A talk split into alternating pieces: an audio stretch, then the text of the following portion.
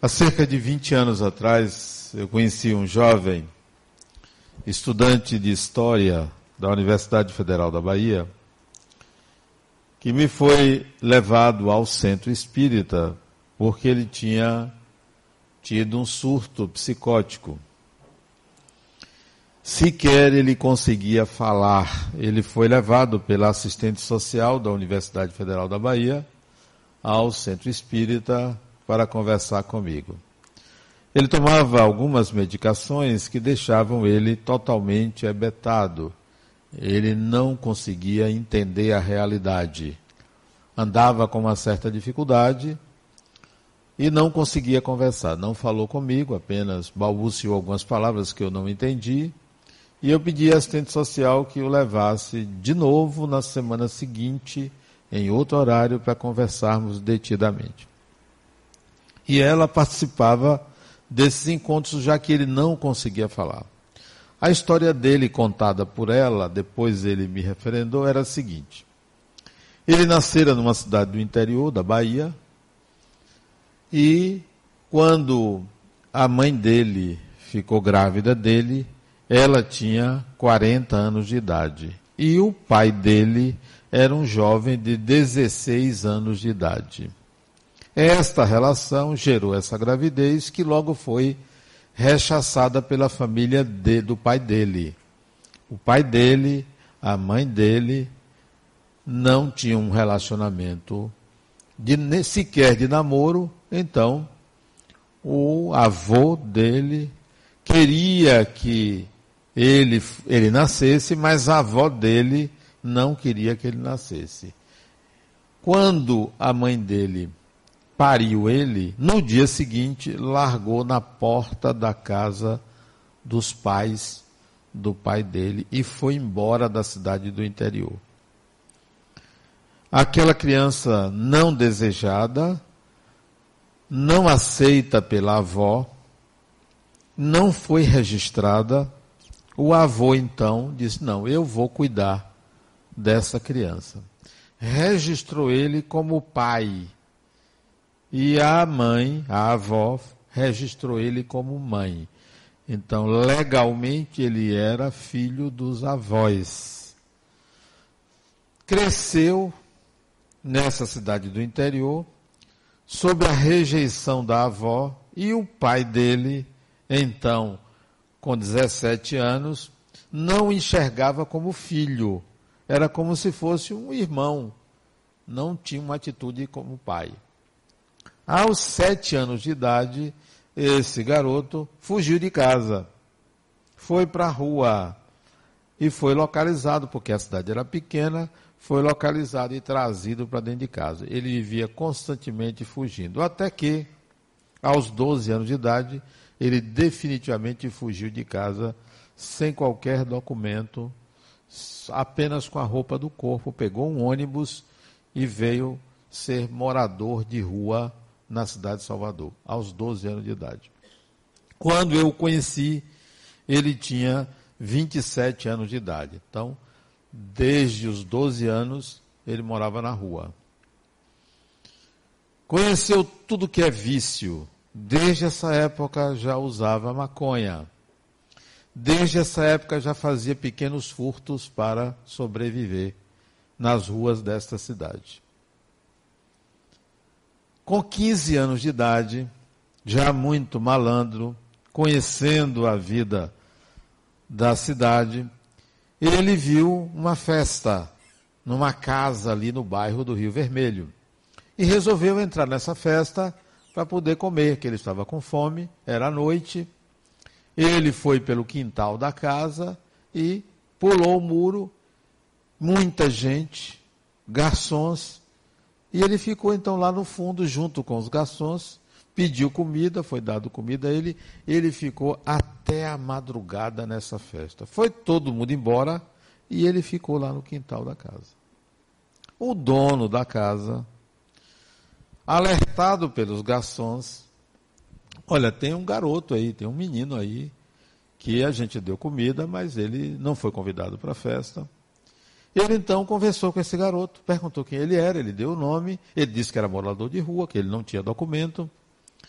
E ele resolveu, então, cuidar desse garoto. E levou esse garoto para a casa dele, porque ali, naquela casa, a casa era alugada, era a sede de um partido político.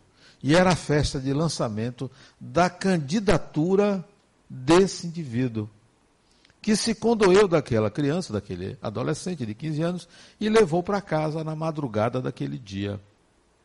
E a partir daí, ele passou a cuidar desse menino que apenas tinha chegado ao quinto ano primário, nunca mais tinha estudado, era maltrapilho, e ele começou a cuidar desse garoto.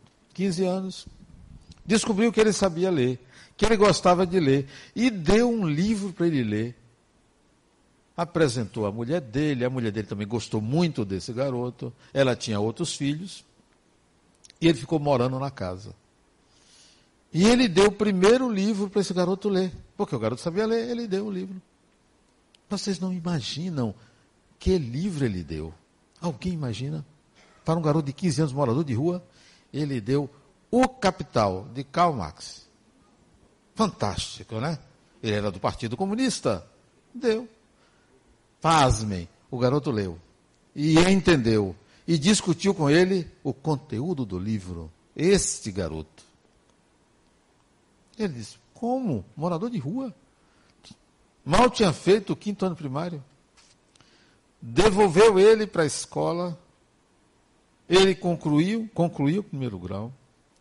Com 18 anos ele fez vestibular. Passou no curso de História e foi para a Universidade Federal. Este rapaz já tinha lido toda a obra comunista. Tornou-se aluno regular, continuou usando drogas. A mãe substituta, a esposa desse benfeitor dele, desse pai, já estava muito chateada com ele pelo consumo de drogas. Às vezes ele chegava de madrugada drogado. Ela botou ele para fora. Ele foi obrigado a morar na Universidade Federal, na casa do estudante.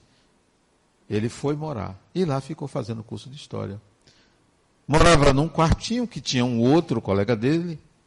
Já com 22 anos, ele já não conseguia acompanhar o curso por causa do vício.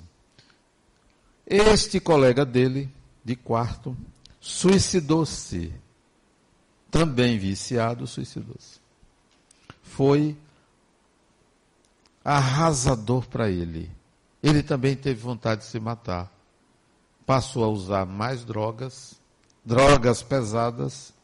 Resultado, foi internado no Hospital das Clínicas, passou um tempo internado, voltava, ele não conseguiu concluir o curso. Já agora, com 27 anos, dois anos sem usar drogas, mas sob efeito de drogas lícitas. E a universidade resolveu jubilá-lo.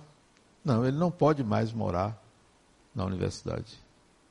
Aí a assistente social, minha amiga, que eu conhecia já de algum tempo, disse: Adenauer, está aqui um presente para você. O que fazer com ele? Não tem pai, não tem mãe. Não querem ele lá na casa que o acolheu. O que é que eu faço com ele? Vamos fazer o seguinte: eu vou conversar com ele. Eu quero ele lúcido. Quero conversar com o psiquiatra dele. E quero que você peça à universidade seis meses. Peça um prazo. Não jubile ele e peça um prazo para ele. Dito e feito, ela conseguiu um acordo com a universidade, ele continuou morando lá e semanalmente ia estar comigo. Conversei com o psiquiatra, reduziu parte da medicação começamos ele a contar a história dele. Seis meses depois desse primeiro encontro com ele, eu resolvi contratá-lo como meu empregado para ajudá-lo. Foi a melhor coisa que eu fiz na minha vida. Contratei ele, pagava menos de um salário mínimo, porque ele acordava muito tarde, chegava atrasado. Eu descontava no salário dele. Mas dei uma incumbência para ele. Como ele era uma traça para livros, eu dei uns livros para ele ler. E eu pedi a ele que fizesse o resumo dos livros. E dei a ele 22 livros. Uma coleção dessa altura, para ele resumir um a um. Ele trabalhou comigo durante pelo menos três anos fazendo isso. Coleção das obras de Jung. E dei a ele coleção das obras de Allan Kardec para ele resumir. Dos dois. E ele fazia isso com prazer. A universidade aceitou, ele concluiu o curso de História, fez uma, um mestrado, começou o mestrado em História. Uma sumidade ele, uma assumidade de conhecimento. Ele discutia Jung comigo. Ele discutia Kardec comigo. Um belo dia, não era mais adicto, né? Um belo dia, ele chega para mim e diz, Adenauer, eu arranjei um trabalho. Não quero mais trabalhar com você. Tá bom. Que trabalho é? Eu só quero que você me dê 200 reais. Porque eu quero comprar um isopor, comprar água mineral, cerveja, porque o carnaval vem aí, eu quero botar um isopor no carnaval. Eu disse, Fulano, isso não vai dar certo. Você não é comerciante. Você é um intelectual. Mas eu quero. Não vou trabalhar mais para você. Tá bom. Dei o dinheiro a ele. Ele foi embora. Veio o carnaval. Passaram-se mais ou menos uns 30 dias, talvez 40 dias. Ele volta a pedir o lugar dele. Eu disse, mas o que, é que houve? Disse, ah, você não sabe. Eu comprei o isopor, botei no carnaval, vendi tudo no primeiro dia, dobrei o dinheiro que eu tinha. Segundo dia, terceiro dia, no último dia de carnaval, veio um arrastão, tomou todo o meu dinheiro, me deu uma surra e levou tudo. Eu disse, aí eu disse, que maravilha. Que bom, fulano. Eu não disse a você que não dá certo. Aí ele continuou trabalhando para mim. E já discutia Kardec comigo, as teses espíritas, os conceitos, tudo. Várias vezes eu fazia palestras motivado pelas conversas que eu tinha com ele. Magrinho ele. Um dia ele me disse, Adenauer, eu vou seguir um conselho de um amigo. Eu não quero trabalhar mais para você. Sim, mas que conselho é? Eu vou ser pastor. Pastor ganha dinheiro. Você me paga muito pouco. Eu quero ser pastor. Eu disse, Fulano, isso não vai dar certo. Mas eu quero ser pastor. Tá bom. Aí ele sai daqui, vai para o Ceará fazer um curso para ser pastor. E foi. Passaram-se quatro meses, ele volta. Todo cheio de hematomas. Eu disse, fulano, o que, que houve? Ah, a culpa é sua. Mas por que a culpa é minha? Olha o que aconteceu. Eu comecei a ter aulas para ser pastor, aulas de Bíblia. E ele leu a Bíblia toda, lia com uma facilidade muito grande. Lia a Bíblia toda. E eu discutia com os pastores. Só que os pastores começaram a dizer que eu estava endemoniado. Porque eu falava em reencarnação, em espiritismo. Você botou isso na minha cabeça. Se eu não, você leu leu, resumiu. Se está na sua cabeça é porque você achou que isso era coerente. Pois bem. Mas os, eu disse, não, eu, eu, eu renego, eu nego Allan Kardec. Ele disse para os pastores, eu nego, não, eu não concordo, porque ele queria ser pastor. Aí fizeram um teste com ele. Primeira pregação dele em praça pública em Fortaleza. Mas acontece que ele só andava de camisa de manga comprida e abotoado até a garganta. Sempre só andava assim, todo vestido assim.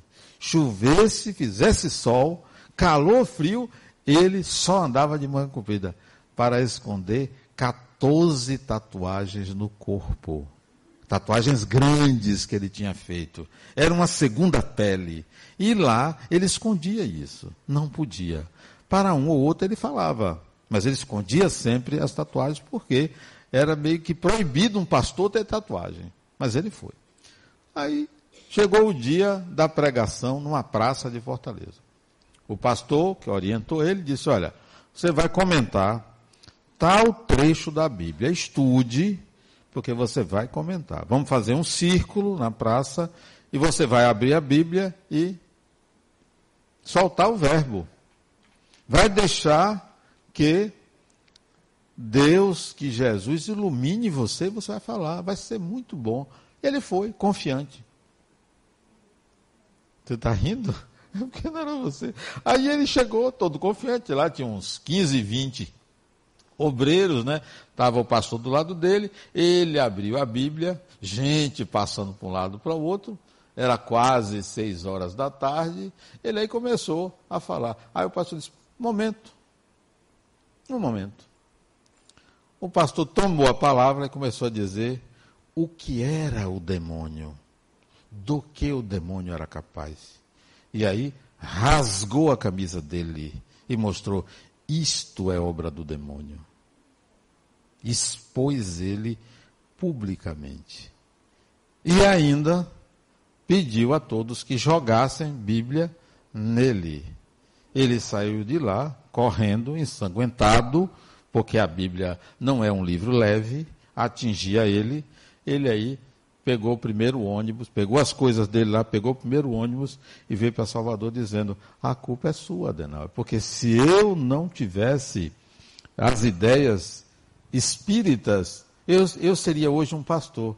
Ele disse: Olha, eu não digo a você que eu desejei isso, mas é bom, seu destino não é esse.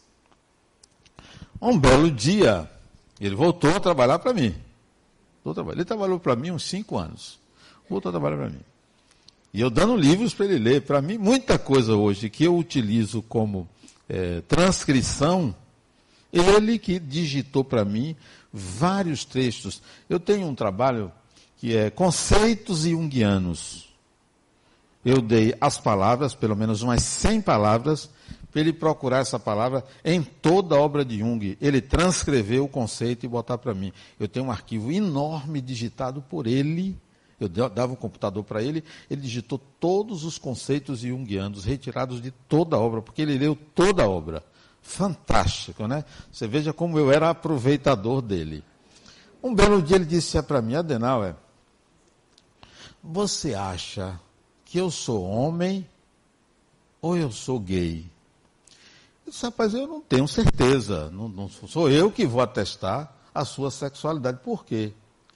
Ele nunca tinha tido relações sexuais. Nessa época já estava com quase 30 anos. Nunca tinha tido. Esse rapaz. Ele disse, olha, a identidade sexual de uma pessoa está relacionada com o desejo de uma pessoa. Você vai saber o que você é quando você se aproximar de uma pessoa, você desejar estar com essa pessoa, ter carinho com essa pessoa, transar com essa pessoa, você vai ver qual é o gênero da pessoa. Pronto, você vai saber qual é o seu. Mas por que você está me perguntando? Porque na época que eu estava na universidade, ele estava fazendo, tinha concluído o mestrado. Ia fazer uma inscrição para o doutorado. Não tinha feito a inscrição para o doutorado. Ele tinha concluído o mestrado. Eu estava no restaurante e tinha uma menina olhando para mim. E eu fiquei olhando para ela. Ela olhando para mim, olhando para ela. Eu saí dali pensando nela. O que é isso? Isso quer dizer que eu sou heterossexual? Só isso é uma pista. Esta menina, sabe como é a mulher? Essa menina voltou a procurar ele. Achou ele. Ela já tinha saído da universidade, voltou a procurar ele. Para encurtar a história, casaram, ele tem duas filhas. Casaram, tem duas filhas. Aí, depois que ele casou, ele passou a viver com essa menina, essa menina passou a tomar conta dele, porque ele era muito ingênuo, mas muito ingênuo mesmo. Fez o mestrado, tornou-se professor, hoje ele é professor universitário e faz ainda o doutorado. De vez em quando eu encontro ele. De vez em quando. De vez em quando tenho vontade de contratá-lo para fazer algumas pesquisas para mim, né? Mas ele já está em outro patamar. Fantástico esse rapaz, fantástico. Um espírito lúcido, determinado, decidido. Iniciou, iniciou a encarnação dele de uma forma totalmente desfavorável, mas a partir de certa idade ele conseguiu aprumar a vida dele. A última informação que eu tive dele, dada por ele, apareceu isso a gente vê por quê, qual a causa. Apareceu um tumor. Ele está com um tumor numa região delicada, está investigando isso, não sei no que vai dar. Mas isso é a vida dele. Eu me lembro dele, sempre me lembro dele, porque ele se tornou para mim um desafio. E é bom quando a gente encara é, certas experiências da nossa vida como um desafio. Por que, que aquele indivíduo foi me procurar? Por que, que aquela assistente social, minha amiga, foi me procurar? Levou ele a mim. Certamente havia uma conexão entre eu e ele. Porque logo, logo eu vi que ali estava uma oportunidade não só de fazer algo por alguém, de aprender com alguém, de participar da vida de uma pessoa singular, ele. Então, isso para mim foi extremamente enriquecedor ter conhecido ele. Desafiador porque eu me surpreendia com os diálogos que eu tinha com ele, com as perguntas dele em relação ao Espiritismo, com as comparações que ele fazia. Ele leu toda aquela época, ele leu todos os meus livros, comentava, criticava, dizia que eu deveria ter escrito de outra maneira não concordava com certos escritos meus. Que tal? Como é bom você lidar com um ser humano que tem essa habilidade de dialogar com você no seu nível sem ter a experiência que você tem. O psicólogo era ele, era eu, mas ele sabia muito mais do que eu em termos teóricos. Ele sabia muito mais. Enquanto eu lia digamos, 10 livros ou 20 livros no, no ano, ele lia 100, 200. Ele lia com uma facilidade muito grande, muito rápido. E era capaz de fazer resumos de livros. Olha que preciosidade desse rapaz. E ele se encaminhou. Era desafiador. O mais desafiador para mim foi quando ele me mostrou que quando você lida com algo que é verdadeiro para você, você integra. Quando você lida com algo que não é verdadeiro para você, você esquece. Passa em branco. Foi mera informação, foi mero conhecimento. Com ele não era mera informação. O que era mera informação, ele não integrava. O que era para ele verdadeiro passava a fazer parte dos paradigmas dele, dos elementos que constituíam o saber dele. E ele provou isso lá em Fortaleza. Ele não conseguia pensar fora da reencarnação.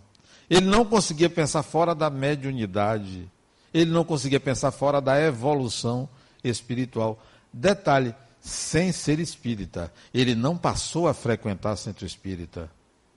Ele não tinha esta vontade, esse desejo, mas ele adquiriu o saber, ele integrou o saber daquilo que é a essência do espiritual. Por quê? Porque o espiritismo não trata de crença, não trata de crença. Não trata de ideias de um filósofo. O espiritismo não trata do conteúdo de um livro. O espiritismo não tem um livro sagrado. O espiritismo trata de leis da natureza, que vale para todo mundo que vale para todo ser humano, que é real. O Espiritismo trata de realidade e não de fantasia. Está se discutindo aí se a Terra é plana ou é redonda. Dá para vocês perceberem que são duas teses totalmente absurdas. Totalmente. Tanto a Terra ser redonda quanto a Terra ser plana, né?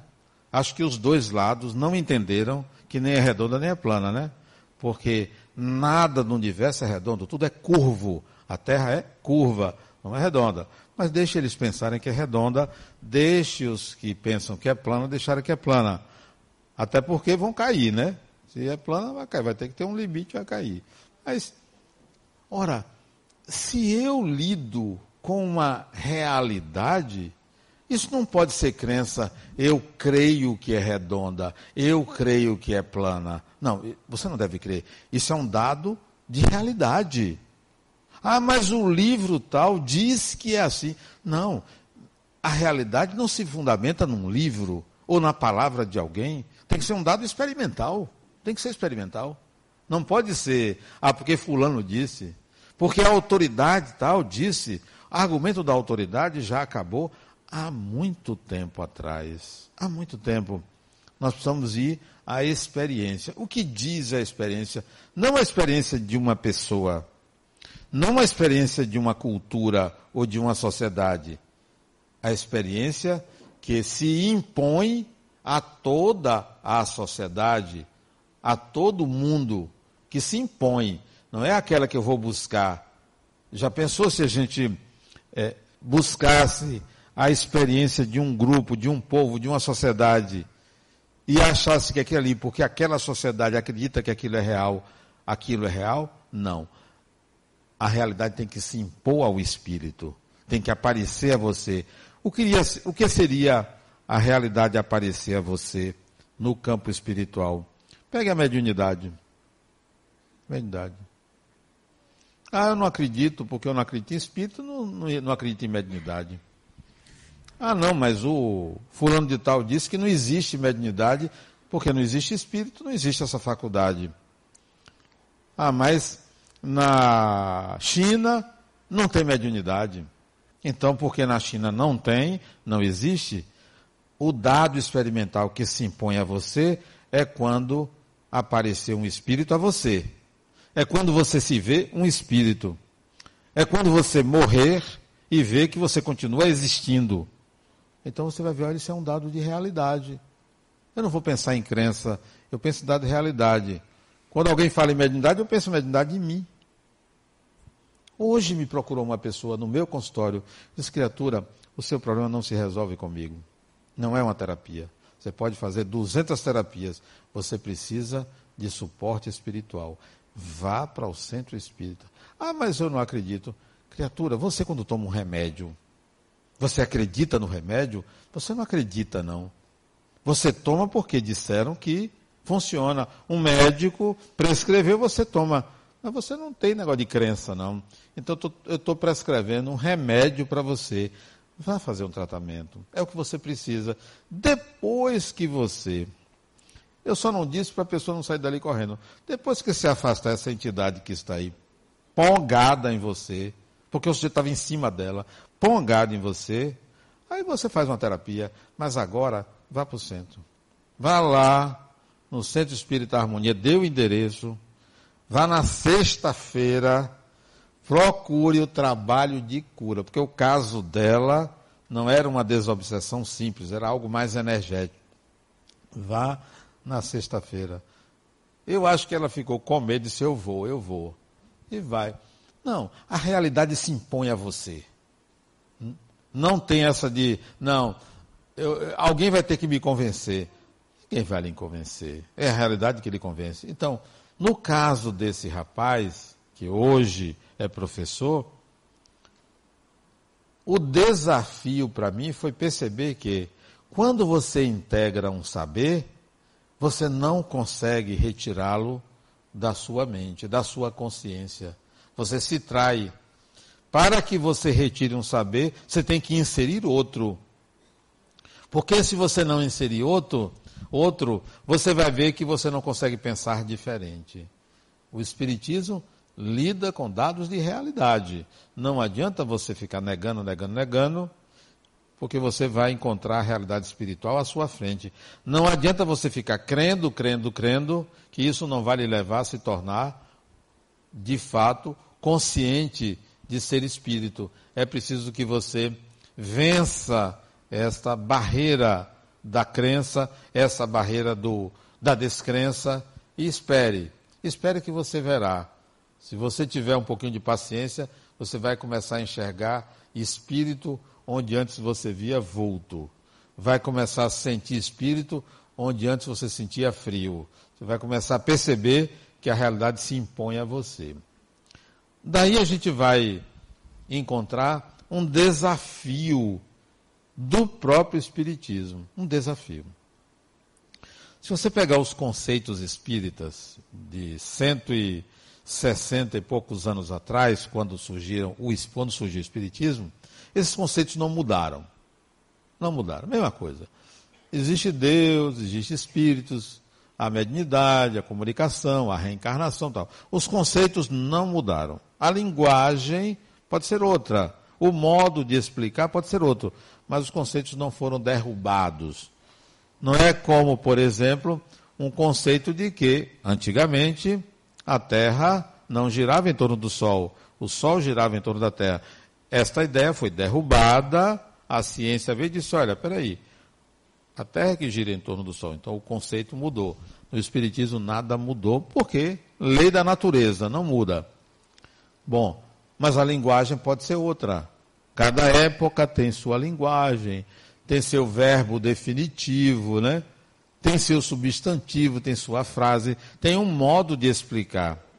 O desafio do Espiritismo não é provar conceitos, é o que fazer com esses conceitos, porque eles são os mesmos, o que fazer. Os antigos faziam o seguinte: pegavam o Espiritismo para evangelizar as pessoas. Evangelizar.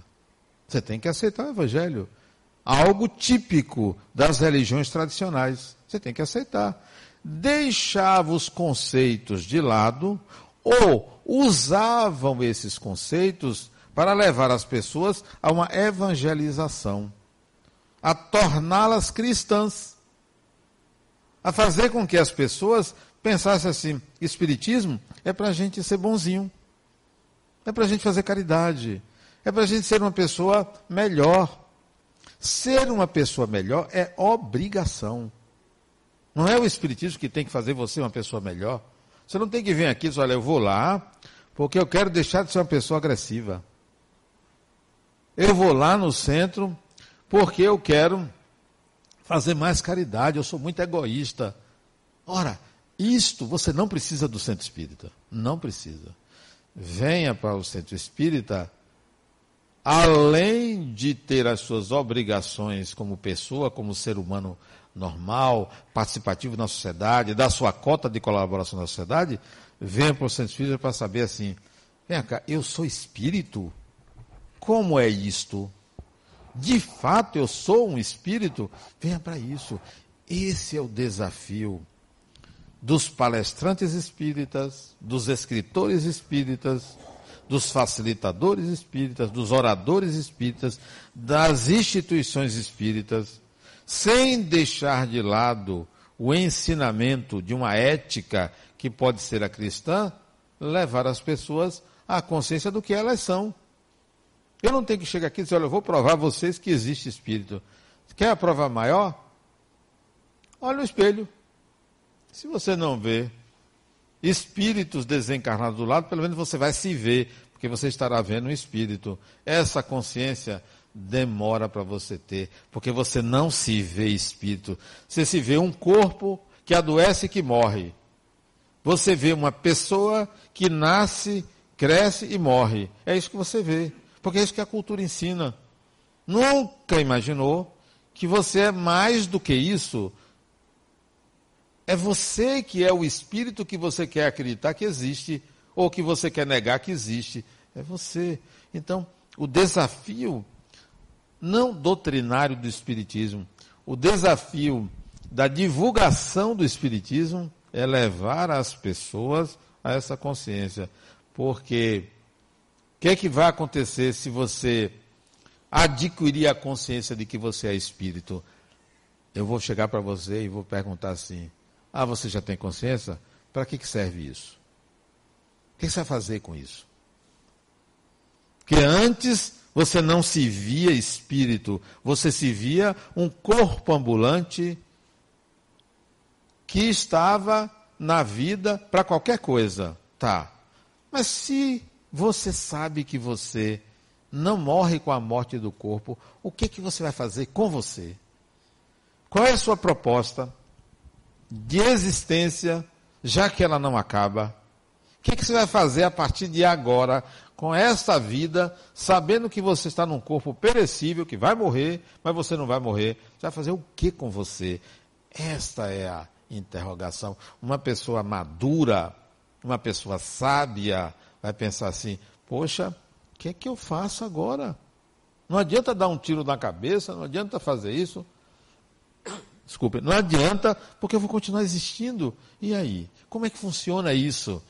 Eu sairia daqui preocupadíssimo. Sairia, poxa, agora não tem, não tem saída para mim. Eu pensava que eu podia culpar fulano, culpar Deus, culpar meu pai, minha mãe, não sei quemzinho, não sei quem. Não tem nada disso. Você é seu problema, você é sua solução. E agora? Então, em vez da gente ficar aqui, ó, rezem pela paz no mundo. Você está rezando pela paz no mundo, tem um sujeito com a metralhadora lá fora. Que não está rezando pela paz do mundo. É bom rezar pela paz do mundo, mas reze principalmente para você se tornar a paz que você quer para o mundo. É você. Então, estaríamos aqui nos perguntando, vem cá, para que, que existe esse negócio de imortalidade? Estaríamos com, com essa preocupação. E não simplesmente tentando se salvar. Porque muitos vão aos templos religiosos, seja centro espírita, seja igreja, seja qualquer templo, para dizer, poxa, eu preciso me garantir. Eu não estou bem, estou doente, ou tenho um encosto, ou tenho alguma coisa, eu preciso ir para um lugar para eu sentir paz. Para alguém me explicar o que é isso e dizer o que é que eu faço para eu me sentir melhor. Aí você chega no centro, alguém vai dizer: olha, reze, tome uma água fluidificada, leia um livro, aprenda o Espiritismo, você vai ver que isso passa. Não, não é só isso, não. Eu não vou ensinar isso. Isso é o básico, isso é o mínimo. Eu vou dizer, meu amigo, ou minha amiga, ó, você está com um grande problema na sua vida. Qual é? Você. Você veio aqui pensando que você vai afastar um espírito de perto de você, uma pessoa, porque espírito é pessoa, uma pessoa? Não, aqui você não vai. Não vai não. É bom você se acostumar com essas companhias. É bom se acostumar. É um, dois, três, meia dúzia. Tem gente que anda com dez, né? Um, dois, três, meia dúzia. Se acostume. São pessoas, são seres humanos. Não, eu não vou lhe ensinar regras de etiqueta para você ser uma pessoa boa na sociedade. Olha, tome vergonha que isso é obrigação. Não sou eu que vou lhe ensinar isso. Isso deve vir de berço. Você deve ter um desconfiômetro. Não, eu tenho que ser uma pessoa melhor. Eu tenho que devolver à sociedade algo melhor porque eu estou dentro dela. Não, no centro espírita você vai aprender. É etiqueta social. Você vai aprender aqui. Eu deveria aprender aqui. A adquirir a consciência do que fazer com a sua imortalidade, já que a pessoa, a personalidade é mortal. Morre. Nunca mais você será esse indivíduo. Já pensou? Você saber que nunca mais você será esse indivíduo? Você terá que lidar com a eternidade, e a eternidade não é no além, é no aquém? E aí? É isso que eu queria que vocês aprendessem aqui. O desafio é esse. Enquanto isso, nós vamos encontrar uma leva enorme de pessoas pregando o Espiritismo, mantendo as consciências no limite deste corpo, atraindo multidões para dar a elas uma gotinha de luz, dizendo assim: façam caridade, que você vai estar bem no além. Não serve para isso. Não serve. O Espiritismo veio para mais do que isso. Muito mais do que isso. Sim, faça caridade porque é bom, mas cuidado, para você não fazer caridade e gerar o clientelismo. Transformar as pessoas em pobres, para que você tenha sempre um pobre para você ajudar. Cuidado com isso. Não pense que você, ao dar esmola a um mendigo, você vai retirá-lo da medicância. Você vai estimulá-lo a pedir ainda vai enaltecer o seu ego se transformar numa pessoa caridosa. Olha o que eu faço, eu ajudo ao próximo. Não vou falar para ninguém. Sim, você não precisa dizer para ninguém, porque você está se envaidecendo com a caridade que você faz. O Espiritismo veio para mais do que isso, porque isso é que fizeram todas as religiões no passado e ainda fazem. Criam clientes, pedintes, né? entre em contato com a sua imortalidade. Faça alguma coisa por ela. Aprenda que, se você se mata, você vai alterar uma estrutura energética chamada perispírito. E as consequências virão depois. Se você não quiser viver, o que são pessoas que não querem viver? Acomodadas. Acomodadas. Pessoas acomodadas. Tem gente acomodada. Faz o básico, vive o básico, ganha seu dinheirinho, gasta, tal, tá tudo ótimo, tudo muito bom, enquanto a sociedade, a miséria está em volta. Isso daí também é morte, porque não estão vendo outros horizontes, não estão indo além. Olha o Natal. Está chegando aí, né? As pessoas se enfeitam, enfeitam suas casas, compram presentes, trocam presentes. Maravilhoso. Termina o Natal, volta tudo de novo, né? Eu acho que o Natal, eu só gosto do Natal por causa das compras, sabia? Por causa das compras. Eu acho, eu acho que devia ter Natal toda semana. Toda semana. Sabe por quê? Dinamizar o comércio. Porque isso gera empregos. É por isso que eu gosto de Natal, porque gera empregos. Não é porque eu lembro de Jesus, não. Porque lembrar de Jesus pode ser a qualquer momento. É porque gera mais empregos. As pessoas deveriam pensar nisso. Eu não estou reafirmando o consumismo. Tem gente que exagera. Tem gente que gasta demais, supérfluo, necessário. Eu estou falando de dinamizar a economia, gerar empregos, empreender. Eu gosto do Natal, Natal, Dia das Mães. O que mais? Natal, Dia das Mães. É, dia dos Namorados, né? Dinamiza a economia. Né? Tem gente que gosta porque lembra de Jesus, só lembra de Jesus naquela época. Não, dinamiza a economia. Tire o dinheiro da poupança. Use, gaste. Se não tiver onde gastar, doe para o centro espírita, né? Se não tiver onde gastar, faça essa caridade. O desafio do Espiritismo é fazer esta ampliação. Não é mudança no sentido de tirar uma e colocar outra. Amplie. Pode pregar, pode falar de Jesus, pode falar do Evangelho. Pode falar, não tem problema nenhum, isso não faz mal. Agora, Pegue essas consciências que toda semana recebe esse discurso salvacionista e devolva, vá para casa. Eu quero que você saia daqui preocupado. Ah, mas eu vim buscar paz. Aqui você não vai encontrar paz, coisa nenhuma. A paz está dentro de você. E onde você estiver, não sou eu que tenho que lhe dar paz. Eu tenho que lhe dar inquietação. Eu tenho que devolver a você o que você quer me perguntar. Por que, que eu tenho que lhe pacificar? Eu sou agora o quê? Um pajé? Não, não sou não. Eu sou o quê? Imagine se eu chegasse aqui e começasse a falar manso. As pessoas já me tratam como se eu fosse um semideus. Se eu falasse manso aqui, bonitinho, se poxa, Adenal é, é fantástico. Que nada, eu quero que você saia daqui com raiva de mim.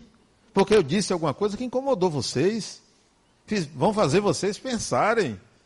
Porque se a gente não pensar, engolir o que vem de fora, nós vamos ficar acomodados e a evolução passando. A evolução passando. Todo mundo se adiantando e você buscando um lugarzinho para se sentir em paz. Eu duvido que uma pessoa consiga ficar em paz ante esse caos que a gente vê à nossa volta. Não tem como. Não tem como você ser feliz vendo o tanto de gente perdida. Perdida no mundo, não é só aqui na Bahia, não, no mundo, perdida, precisando tomar consciência da sua condição de espíritos. Esse é o desafio do Espiritismo. Da doutrina em si, não, repito, porque desafio da doutrina seria se ela tivesse equivocada num ponto e a gente afirmando o equívoco. Aí teria um desafio, você tem que provar que você está certo. Não, o Espiritismo não precisa provar nada. Pode atacar, não tem problema, pode atacar. Pode dizer que Espírito não existe, você vai ver. Eu lembro de minha esposa. Uma católica, tal, não acreditava, tal. Um dia ela me perguntou, vem cá, De noite você pegou nas minhas pernas? Eu não. Porque ela tinha dito naquele dia que ela não acreditava em espírito. Deve ter aparecido um que pegou nas pernas dela, pronto, aí vá, brinque, brinque. Não diga assim, não, não, não provoque. Você não sabe com que você está mexendo. Não diga assim, eu quero ver. Vai ver. Vai ver. Quero ver se acontece comigo. Vai acontecer pior. Não, não desafie. Espiritismo trata de realidade, não é fantasia. Não vou, não vou trazer aqui um experimento para você ver que é verdade. Não. Não vou dizer assim, aconteceu com fulano, por isso que é verdade. Ou aconteceu comigo, por isso que é verdade. Não. Eu quero que aconteça com você. Você sinta. Depois você vai ver como funciona. Aí você vai ler a teoria. Você vai ver como é que a teoria explica o que você vê na realidade prática. Eu, quando comecei no Espiritismo, eu era muito jovem, não tinha acontecido nenhum fenômeno comigo. Eu entrei em contato com a teoria. Eu li o livro dos Espíritos. Não estava alucinado, não estava doido, não via espírito, não via nada. Quando eu li a teoria, eu disse: Poxa, existe isso? Que coisa fantástica. Passei a estudar, ler. Dez anos depois, dez anos depois, não, doze anos depois, eu vi o primeiro fenômeno mediúnico, primeiro fenômeno autêntico. Ninguém, não foi nenhum espírito, foi uma cadeira sair de um canto da sala e ir para outro, outro canto, uma cadeira uma cadeira se movimentar sozinha, a bichinha. Chega na hora, me arrepiei. Não tive medo, mas me arrepiei. Nunca tinha visto aquilo. Como um objeto sozinho pode se mexer deslizando numa sala onde estava eu, uma senhora e uma garota de 19 anos ali na ladeira da Barra. Numa casa onde os espíritos resolveram produzir uma série de fenômenos, a sede de uma empresa. E eu fiquei ali duas horas e meia aguardando, com uma série de perguntas, porque sabia que tinha espíritos ali mexendo nas coisas, perguntando: tem alguém aí? Eu, a mulher e uma menina. A mulher era vice-presidente da empresa. E a menina era, na minha concepção, a médium que fornecia fluidos para, para os espíritos movimentarem os objetos. Elas duas ali, tranquilas, e eu perguntando: meu amigo, se apresente. Eu quero conversar com você. Duas horas e meia. Até que eu já estava desistindo quando a cadeira passou para lá. Eu disse: Que bom que você apareceu. Vamos conversar. Eu tenho umas perguntas para lhe fazer. E convencionei. Duas, dois movimentos era assim. Um movimento era não. Passamos mais três horas conversando. Primeira vez que eu tinha visto um fenômeno de efeitos físicos não, você não precisa do fenômeno, não. Porque o grande fenômeno que o Espiritismo apresenta é você. Você é o grande fenômeno. Você não precisa esperar que um espírito apareça, não. Olhe no espelho, você vai se ver. Você é o grande fenômeno do qual o Espiritismo explica, que é a sua condição de espírito imortal. É você. Você e todos aqueles que já desencarnaram são pessoas, e todas as pessoas que estão encarnadas são espíritos nós somos hoje quase 30 bilhões de espíritos na Terra. Entre 25 e 30 bilhões de espíritos na Terra. Uma parte pequena encarnada, outra parte desencarnada. De pessoas. É disso que o Espiritismo trata. Da imortalidade do ser humano, do espírito que é o ser humano. Muita paz.